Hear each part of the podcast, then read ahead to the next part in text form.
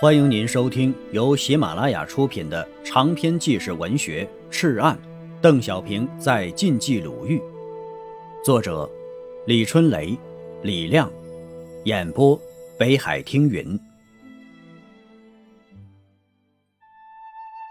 第二章：石山与石人。第七节：正是有了杨秀峰，邓小平才谋出了一个大胆的思路。济南呢，终于有了共产党控制的、国民党默认的合法政府——济南行政主任公署。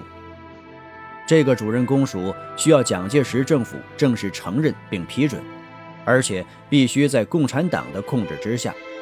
这个难度太大了，只有一个合适人选：杨秀峰。杨秀峰啊，河南省迁安县杨团埔人，1929年留学法国。次年，秘密加入中国共产党。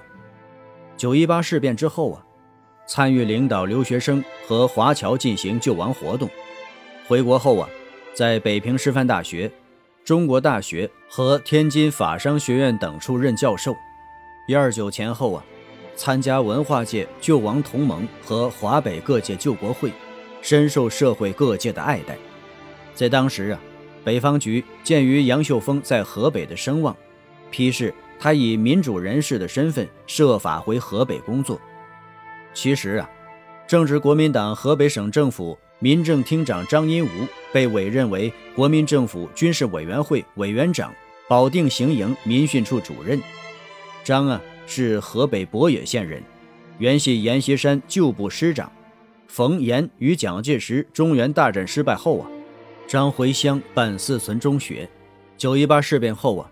张有抗日要求，邀请杨秀峰等平津学者到校讲演。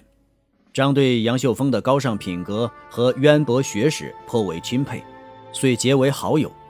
国共合作后啊，张为网络人才，便报请上级，并于1937年9月中旬任命杨秀峰为冀西民训指导特派员。特派员负有动员民众抗日、组织地方武装。开展游击战争的任务，并在战时有任免县长的权利。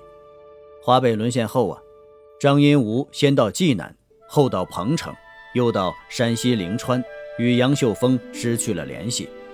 但杨秀峰并没有离开，坚持收拾局面，按照统战政策，组织了各界人士参加的区村政权或区县战地动员委员会。在此基础上啊。逐渐建立起了抗日民主区县政权。一九三七年十二月至一九三八年的一月，冀西各县抗日民主政权相继建立。县长人选为邢台县胡震、元氏县江继武、沙河县宋兰波、内丘县陈子洲、高邑县米文一、赞皇县张世儒、临城县赵晋阳。景行县李正芳，参加抗日政权工作的不分阶级、信仰和出身，有共产党员，有国民党员，有开明士绅。当时啊，蒋介石提倡用各种形式坚持敌后抗战，包括没有政权的地方可以自行选举，以待政府正式委任。杨秀峰的举动受到了国民政府的肯定。一九三八年的六月，蒋介石任命陆中麟为河北省主席，组成河北省政府。杨秀峰被任命为省政府委员之一。正是有了杨秀峰，邓小平才谋出了一个大胆的思路。八月初，邓小平、徐向前决定召开济南各界代表会议，商定成立在济南实施统一领导的行政机构。八月十四日。济南包括冀西五十多个县的抗日战委会代表、各界代表人士、当地八路军和冀邮代表，在南宫举行大会。会议决定成立济南行政主任公署，经民主选举，杨秀峰当选为济南行政主任公署主任，宋任穷为副主任。八月二十日，济南行政主任公署在南宫县孙李村成立。杨秀峰、宋任穷宣誓就职。